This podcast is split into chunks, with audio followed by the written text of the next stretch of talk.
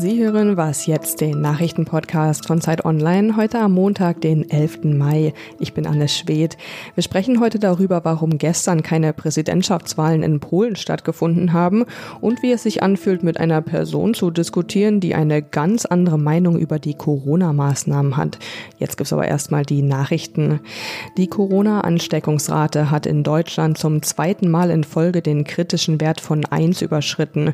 Das Robert-Koch-Institut schätzt den derzeitigen Wert auf 1,13. Schon am Samstag hatte der Wert nach längerer Zeit wieder über 1 gelegen. Das heißt, dass eine infizierte Person im Schnitt mehr als eine weitere Person ansteckt. Dieser Anstieg dürfte heute auch bei den Beratungen der Gremien mehrerer Bundesparteien zur Sprache kommen. Mehrere europäische Länder lockern so langsam wieder die Corona-Maßnahmen. In Frankreich darf man beispielsweise ab heute wieder ohne Passierschein und triftigen Grund nach draußen gehen. Auch in einigen Teilen Spaniens öffnen Gaststätten, Kirchen und Museen. Mit Einhaltung der Sicherheitsvorkehrungen dürfen sich dort außerdem bis zu zehn Personen treffen. In Großbritannien dürfen alle, die nicht von zu Hause aus arbeiten können, wieder an den Arbeitsplatz zurückkehren. Außerdem sind Reisen innerhalb von England wieder erlaubt. Redaktionsschluss für diesen Podcast ist 5 Uhr. Dieser Podcast wird präsentiert von Ford. Die neuen Finanzierungsangebote von Ford bieten Privat- und Gewerbekunden die Möglichkeit, sorgenfrei durchzustarten. Wer ein Fahrzeug kauft, zahlt seine Raten später. Das Angebot gilt für alle verfügbaren Neuwagen, außer Ford Mustang, bei teilnehmenden Ford-Partnern. Mehr unter Ford.de. Ich bin Pierre Rauschenberger. Hallo. Am Sonntag sollte in Polen ja eigentlich der Präsident gewählt werden und Andrzej Duda, der aktuelle Präsident, der hat sich ziemlich gute Chancen ausgerechnet, nochmal gewählt zu werden. Aber naja, eine Wahl zu Zeiten von Corona, das war vielen Menschen, vor allem aus der Opposition, nicht so recht. Jetzt hat die Regierung die Wahl ziemlich kurzfristig verschoben. Darüber möchte ich mit Ulrich Krökel sprechen. Der beschäftigt sich nämlich als Journalist intensiv mit Osteuropa. Hallo Ulrich. Hallo. Nochmal ganz kurz, was war da los? Warum genau war es eigentlich umstritten, dass die Wahl stattfindet? Ja, das hat natürlich in erster Linie tatsächlich mit Corona zu tun. Da war eben die Frage, kann man die Leute äh, in die Wahllokale schicken? Kann man die Zählkommissionen tagen lassen?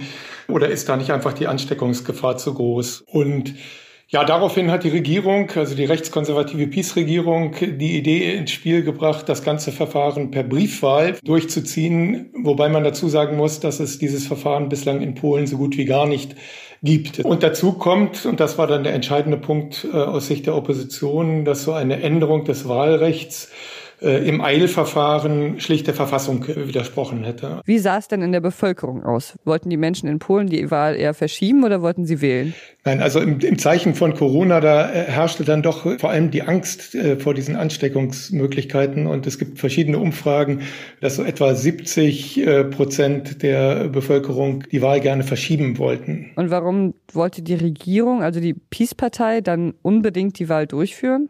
Ja, das hatte in erster Linie tatsächlich mit den Umfragewerten des Amtsinhabers von Präsident Duda äh, zu tun, der eben der Kandidat der, der Peace ist und der alle Umfragen anführte, auch weil er sich eben in der Corona-Krise jetzt als Krisenmanager in dieser Anfangsphase zumindest ähm, da profilieren konnte, während die Oppositionspolitiker wegen der Ausgangsbeschränkungen weder Wahlkampfveranstaltungen noch einen Straßenwahlkampf oder was auch immer wirklich machen äh, konnten. Auch das war ein Grund, warum sie diese Wahl nicht wollten. Okay, jetzt wurde die Wahl also doch verschoben. Wie kam es dann dazu? Ja, weil eben auch in diesem Regierungslager, was wir immer so als äh, rechtskonservative Peace-Regierung äh, wahrnehmen, doch auch gewisse Gruppierungen äh, gibt, die da nicht so mitspielen. Also konkret gesagt gab es äh, unter Führung des Vizepremierministers Jaroslav Govin eine Gruppe, die diese Wahl eben auch nicht äh, wollte. Und wenn die dagegen gestimmt hätten, dann wäre tatsächlich auch die Regierung äh, zerbrochen. Aber wann jetzt gewählt werden soll, das ist also immer noch nicht klar. Nein, das ist endgültig noch nicht klar. Und im Endeffekt haben sich vergangene Woche die beiden Parteipolitiker Kaczynski und der Rebell Govin in einem Hinterzimmer darauf geeinigt, diese Wahl einfach ausfallen zu lassen und anschließend das oberste Gericht ähm, entscheiden zu lassen, dass diese Wahl annulliert wird.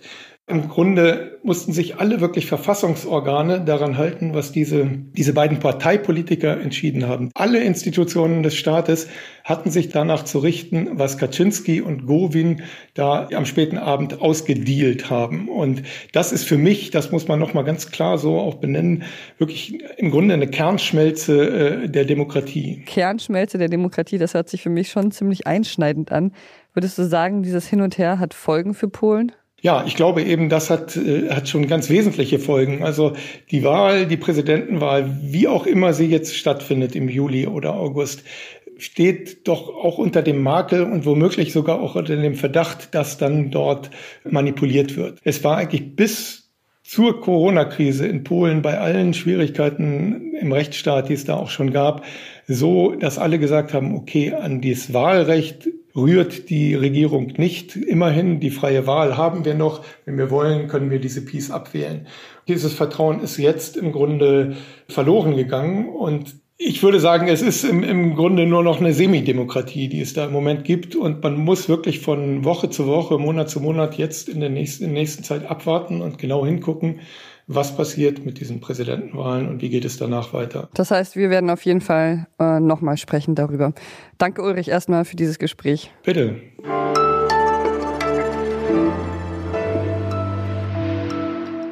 Und sonst so? Urlaub in Deutschland. Urlaub in Deutschland. Urlaub in Region. Ich denke ja in letzter Zeit öfter mal an Reinhard Grebe. Der hat nämlich ziemlich gute Tipps für Urlaub in Deutschland. In den Städten hängen Plaketten. Goethe war hier, Goethe war da. In vielen Bundesländern ist ja erstmal nur Dauercampen erlaubt. Aber zum Beispiel in Nordrhein-Westfalen, da darf man jetzt auch schon ganz normal campen. Und Freunde von mir haben sich sofort ein Wohnmobil organisiert und wollen jetzt damit in die Eifel fahren. Und ich habe extra nachgeschaut. Goethe war natürlich auch schon mal da.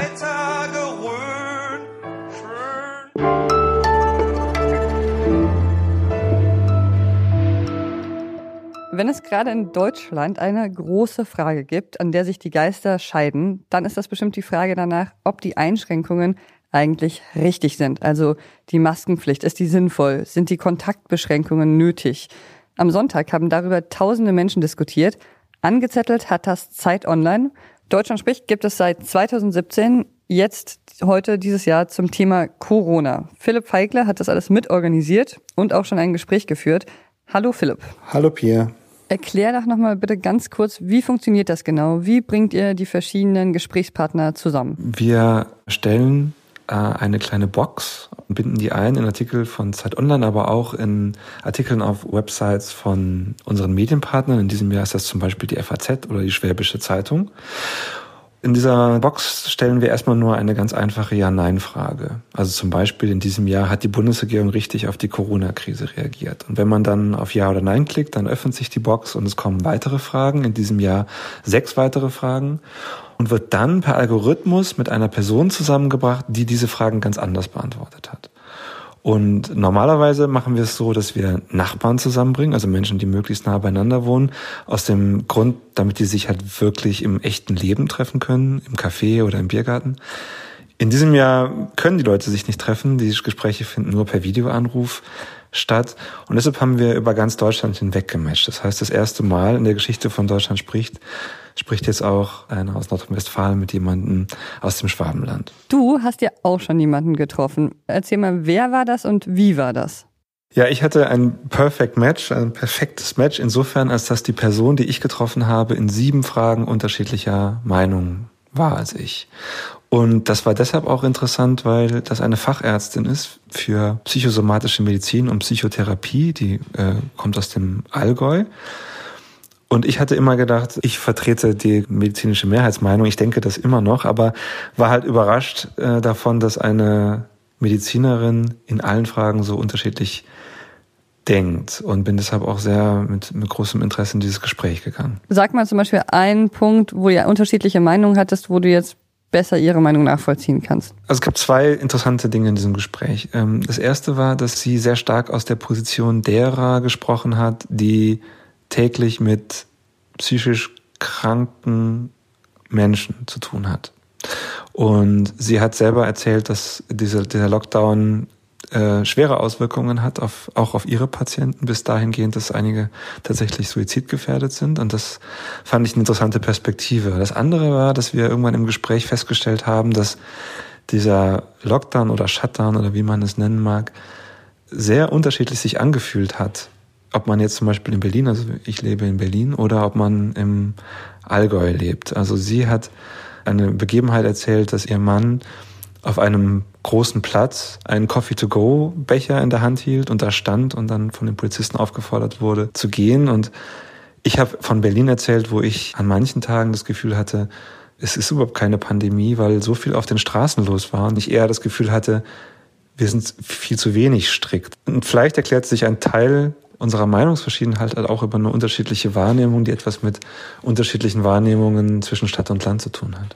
Und das ist ehrlich gesagt genau das, was wir erreichen wollen mit diesem Format, nämlich Empathie zu schaffen für politisch Andersdenkende und Aufmerksamkeit für die Argumente zu, zu schaffen, die andere Menschen dazu bewegen, gewisse politische Positionen einzunehmen. Schön, ja. Vielen Dank, Philipp, und auch noch viel Erfolg mit dem Projekt. Danke.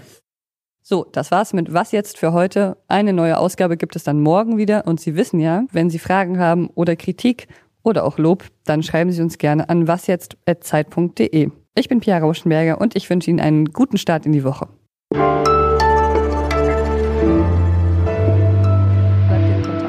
Also wir haben es jetzt nicht explizit vereinbart, aber ich habe trotzdem das Gefühl, ähm, dass wir nochmal miteinander zu tun haben werden und dass wir nochmal sprechen werden. Wir haben uns auf jeden Fall sehr gut verstanden und es war wirklich ein angenehmes Gespräch. Insofern kann ich mir das gut vorstellen, ja.